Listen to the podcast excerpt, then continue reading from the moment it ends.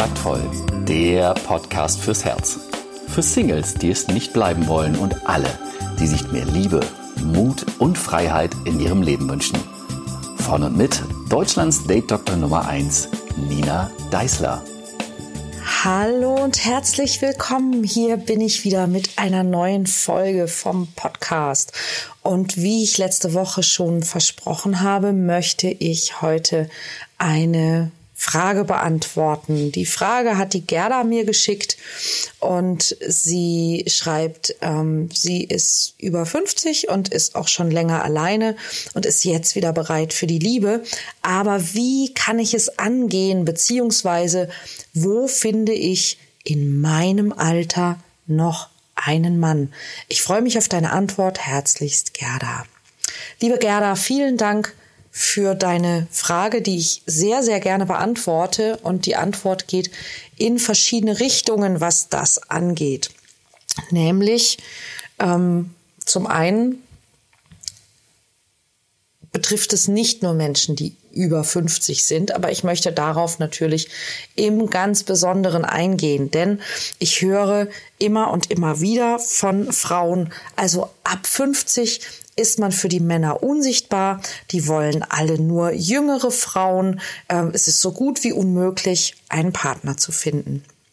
Und das stimmt teilweise nicht. also, tatsächlich ist es so, dass in unserem in unserem Spektrum für Attraktivität, möchte ich jetzt mal sagen, ähm, Männer und Frauen unterschiedliche Kriterien haben, was sie besonders attraktiv finden. Und diese Kriterien, die sind, naja, für viele Menschen nicht besonders fair, aber das Leben und Partnerwahl ist nun mal nicht fair. Ähm, für Männer sind typische Kriterien für Attraktivität eben zum Beispiel Jugendlichkeit. Also ähm, pralle Haut, weibliche Attribute, schönes Haar, glänzend, glänzendes, schönes Haar, ja, ähm, große Augen, ähm, volle Lippen, stramme Brüste, ein strammer Hintern und so weiter und so weiter. Ja, das sind alles Dinge, die die Mehrzahl der Männer unter attraktiv verbuchen würde und darauf natürlich besonders auch abfährt. Ja, vor allen Dingen auf den ersten Blick. Während bei uns Frauen tatsächlich die Jugendlichkeit eines Mannes äh, gar nicht so wichtig ist. Ja, für uns sind es eher Kriterien wie, ähm, so, also natürlich ein schöner Mann, keine Frage. Ja, der soll ja nicht aussehen wie Quasimodo, aber eben Souveränität, Macht, ja, solche Dinge ähm, können sehr, sehr attraktiv für Frauen sein. Es wird, geht, wird immer wieder auch äh, gesprochen über Geld. Ja, ja, es gibt Frauen, für die ist Geld attraktiv. Ich kann euch aber sagen, es gibt auch Männer, für die ist Geld attraktiv. Es gibt eine, einen ganz wunderbaren Versuch dazu, den eine Journalistin schon vor vielen, vielen Jahren gemacht hat, die verschiedene Kontaktanzeigen aufgegeben hat, mit denen sie eben sehr gut messen konnte, wie groß ist denn das Interesse. Und sie hat zum Beispiel eine Anzeige aufgegeben, ähm, ähm, eine, eine lebenslustige, freundliche, mollige Frau äh, von 45 Jahren sucht einen Partner und hat darauf zwei Zuschriften bekommen und hat dieselbe Anzeige aufgegeben und hat nur ein Wort verändert. Und das Wort, das sie verändert hat oder das sie ersetzt hat, das sie hinzugefügt hat, war vermögend. Das war dieselbe Anzeige. Und sie hat auf diese Anzeige hin über 30 Zuschriften bekommen. Also äh, wenn ein Mann zuhört, der der Meinung ist, ja, Frauen haben es nur auf Geld abgesehen. Nein, Geld ist für eine besondere Art von Mensch besonders interessant und das Geschlecht spielt dabei tatsächlich keine Rolle. Ja, worauf ich aber hinaus möchte, ist, ja, theoretisch haben Frauen ab einem gewissen Alter schlechtere Chancen bei Männern, besonders bei gleichaltrigen Männern, gerade im Online-Dating-Zeitalter, wo wir ja unsere Prioritäten setzen können, wie wenn wir eben bei ähm, Amazon oder bei äh, Zalando irgendwelche Filter setzen. Ja, wir wollen nur das und das und das angezeigt bekommen, was wir glauben zu brauchen. Und so kommt es eben tatsächlich, dass sehr viele Männer eben, auch wenn sie vielleicht schon über 60 sind, einen Filter setzen, dass sie nur Frauen bis 45 angezeigt bekommen. Ja, das gibt es. Und dass es tatsächlich eben auch Frauen gibt, die in meinem Alter sind und durchaus auch mit einem älteren Mann sich vorstellen können, zusammen zu sein, wenn dieser eben irgendetwas ansonsten mitbringt, das sie interessant finden. Stabilität, Sicherheit, Souveränität, Macht, Einfluss, ähm, Reife ja, und solche Dinge, weil das eher die Dinge sind, die wir Frauen attraktiv finden. Für uns ist Jugendlichkeit und straffe Haut bei einem Mann nicht so das Megathema. Das heißt, Partnerwahl ist irgendwie unfair und zwar für beide Seiten. Und das ist zwar vielleicht nicht gut so, aber wir können es jedenfalls nicht ändern. Was wir allerdings ändern können, und deshalb wollte ich darüber als allererstes sprechen, nämlich die Frage war ja, wo finde ich in meinem Alter einen Mann? Und ich bekomme diese Frage in allen möglichen Variationen immer gestellt. Auch zum Beispiel, ähm, wenn ich ähm, für Radiosender Interviews gebe, dass ich gefragt werde, Frau Deißler, wo lernt man denn am besten jemanden kennen? Und ich sage dann immer, wissen Sie, wenn ich Ihnen jetzt fünf Orte nenne, aber jemand an diesen Orten eben nicht in der Lage ist, mit Menschen in Kontakt zu gehen, wenn er nicht freundlich sein kann, wenn er nicht flirten kann, dann nützt der beste Ort, den ich Ihnen nenne, gar nichts. Ja, und ähm, ich, es gibt übrigens für meine Newsletter-Abonnenten, das wäre nämlich direkt nochmal ein Grund, auch meine Newsletter zu abonnieren, gibt es ein kostenloses E-Book, wie und wo man ähm, besonders gut Menschen kennenlernen kann, wenn man Single ist. Aber dazu komme ich gleich noch. Nur was ich, was ich einfach vorausschicken möchte, ist, das Wo ist erst in zweiter Linie wichtig. Viel, viel wichtiger ist, wer bin ich, der ich dort dann bin. Ja, wenn ich ähm, nicht flirten kann, wenn ich ähm, immer ein böses Gesicht mache. Und ich glaube, ich habe diese, ich habe diese Geschichte schon mal erzählt, aber das ist ein paar Folgen sicherlich her. Deshalb erzähle ich sie immer und immer wieder gerne. Ich erinnere mich an eine Teilnehmerin, die übrigens heute sehr glücklich liiert ist. Ähm, die war bei einem meiner Flirt-Trainings und ähm, sie war ungefähr 1,60 groß und ich möchte gar nicht schätzen, wie viele Kilo das waren, aber ich sag mal, sie war sehr fraulich. Also die Frau war dick. Ja, eindeutig dick. Nicht einfach nur ein bisschen zu rund, wie ich das vielleicht bin. Sie war wirklich dick. Ähm, sie war 46 Jahre alt und sie war ähm, beruflich selbstständig und sehr erfolgreich. Und sie lebte in einer Welt, in der sie ganz sicher war, dass Männer keine dicken Frauen mögen oder dass Männer dicke Frauen nicht attraktiv finden, dass Männer außerdem Frauen über 40 nicht attraktiv finden und dass Männer selbstständige, erfolgreiche Frauen nicht attraktiv finden. Also mit anderen Worten, sie lebt in einer Welt, in der ein Mann alles, was sie ist, nicht will.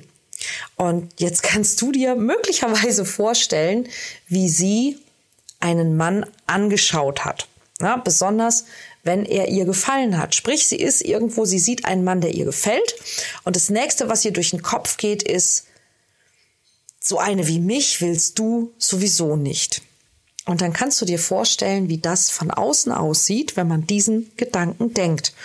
Und es hat zwei Tage Arbeit gekostet, ihr das klar zu machen, aber ich war am Ende erfolgreich und ich werde werde das nie vergessen, denn ähm, die und das ist eine tolle Frau. Diese diese wirklich wirklich tolle Frau stammte aus dem Rheinland und ähm, wir haben seitdem eben so diesen, diesen Running Gag, wenn jemand also so ganz besonders böse guckt, obwohl er jemanden eigentlich ganz toll findet, dann nennen wir das in Memorandum an diese tolle Teilnehmerin das Gesicht. Ja, also wie man das auf Rheinisch sozusagen sagen würde, das Gesicht. Und ähm, das war eben auch ganz lange auch ein Running Gag und war auch mit dieser Teilnehmerin ein Running Gag.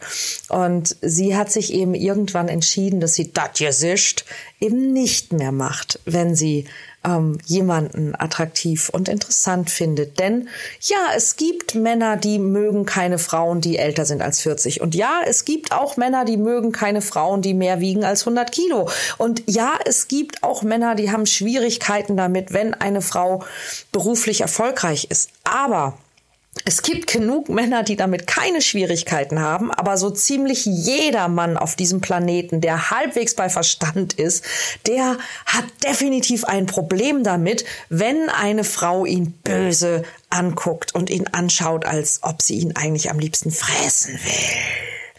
Ähm, ganz egal, ob sie, ob sie dick oder dünn und alt oder jung oder reich oder arm oder erfolgreich oder eben nicht erfolgreich ist. Ja, kein Mann auf der Welt möchte eine Frau kennenlernen, die die ihn anguckt wie eine Kuh, wenn's donnert. Und liebe Männer, das gilt natürlich auch umgekehrt.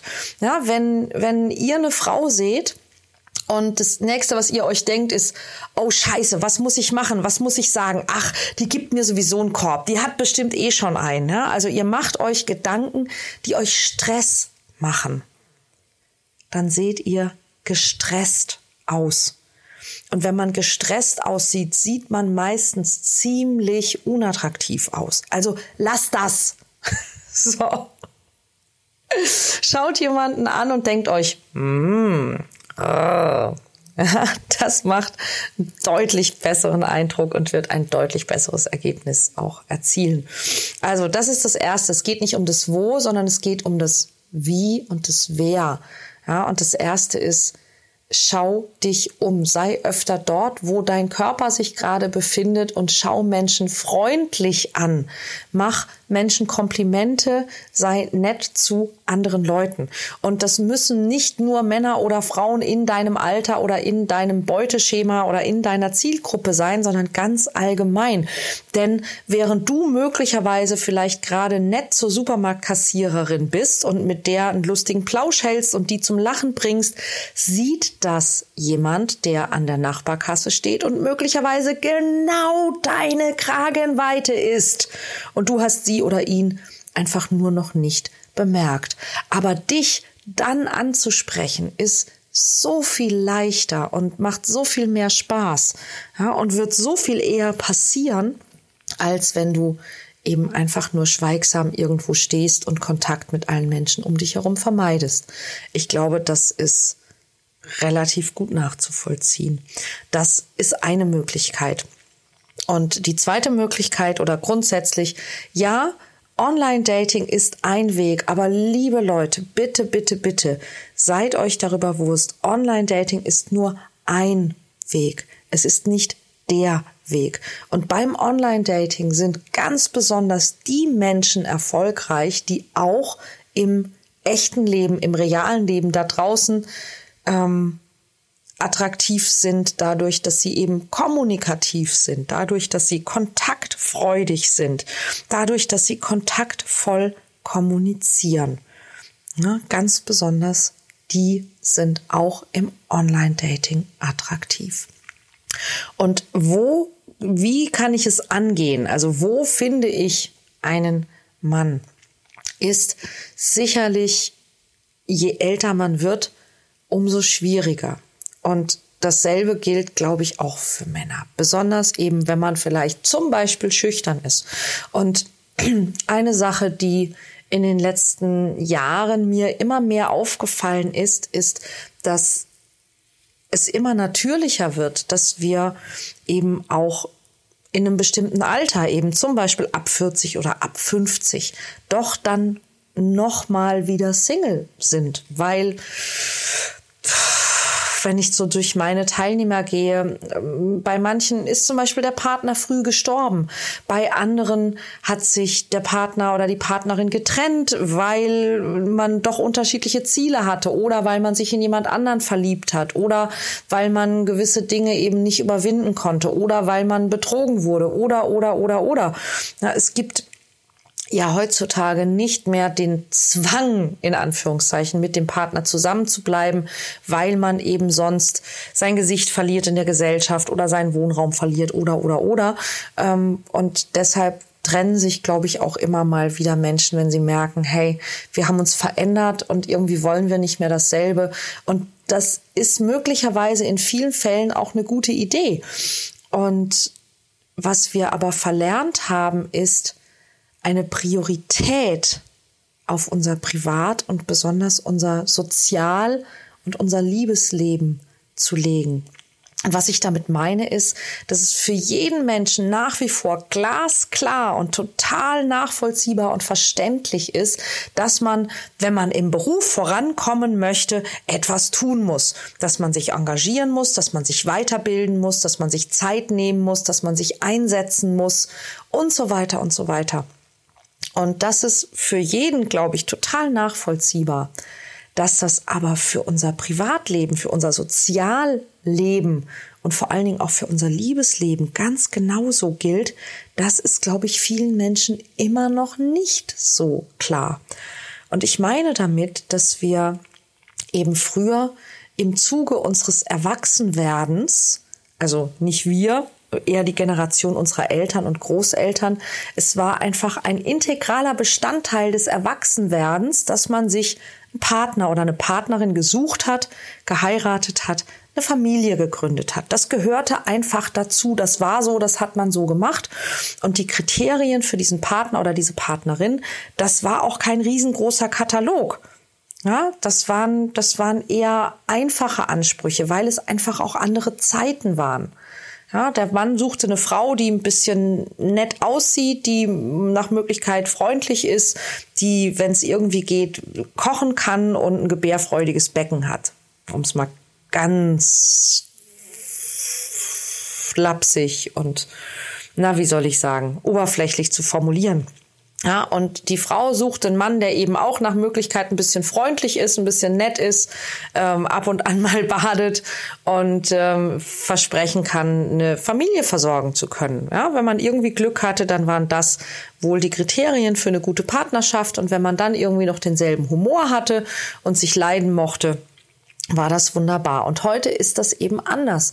Unsere Bedürfnisse sind gestiegen, weil wir uns nicht mehr für die Befriedigung von so elementären Bedürfnissen brauchen. Ja, wir möchten eben andere Dinge und deshalb wird es auch ein bisschen schwieriger und ein bisschen komplizierter. Wir sind aber im Gegenzug dazu sehr viel ungeduldiger geworden und sehr viel weniger bereit, uns mit Menschen auseinanderzusetzen, um sie wirklich kennenzulernen. Wir erwarten viel zu viel, viel zu schnell. Und wir haben auch viel zu viel Angst davor und dabei.